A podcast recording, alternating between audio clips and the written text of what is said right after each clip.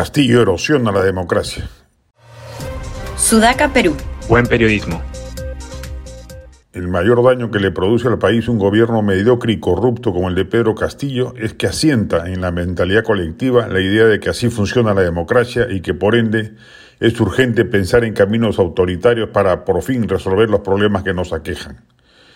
Ello se agrava en razón de que los actuales ministros saben ya, por boca del cardenal Barreto y del secretario ejecutivo del Acuerdo Nacional, Max Hernández, que el presidente los piensa cambiar pronto. Entonces simplemente se dedican a vegetar y no resuelven los graves problemas de sus respectivos sectores. Así, al ministro de Energía y Minas le importa un comino que Cojones siga paralizado, al de Agricultura que se convoque un nuevo paro agrario, al de Transportes que no se arregle el problema de las mafias del transporte informal, al de Cultura que Cuela se caiga pedazos, al de Interior que no haya pasaportes, etcétera, etcétera. Ya la corrupción del caso Lavallato involucró a cuatro exmandatarios y el del Club de la Construcción a un par.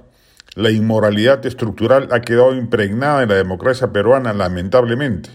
Ese daño va a costar tiempo revertirlo y quitarle ese abono que los autoritarios emplearán para socavar los cimientos de la democracia formal que nos gobierna sin interrupciones desde, el 2000. Que la propia democracia y su sistema de justicia hayan sido capaces de procesar a los corruptos es una gran cosa y sirve de bálsamo democrático de alguna manera, pero hay un golpe de imagen que será necesario remediar con el tiempo.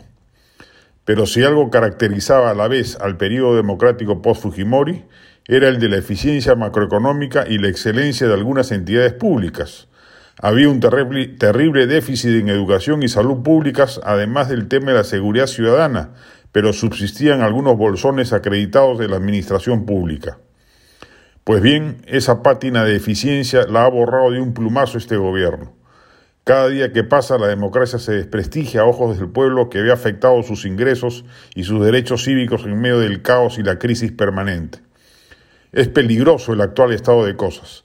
La inconmensurable torpeza del régimen y la particular medianía del presidente dan pie a sin fin de, de burlas y memes, pero no es broma el daño gigantesco que le están produciendo al sistema democrático, el gran activo político de estas décadas, y que a pesar de las pavorosas crisis políticas por las que hemos transitado, ha logrado mantenerse en pie.